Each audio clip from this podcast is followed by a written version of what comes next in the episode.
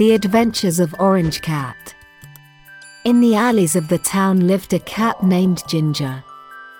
Her fur was bright orange, and her eyes sparkled like stars. Ginger was very curious and loved exploring. She decided to embark on an adventure to find a mysterious treasure.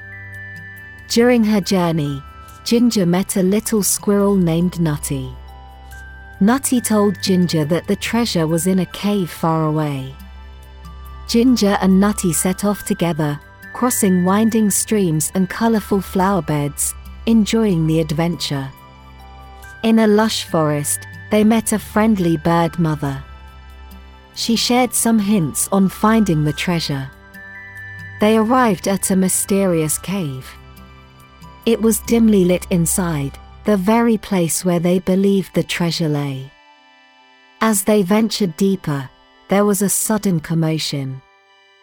It was a group of twinkling fireflies hidden within the cave.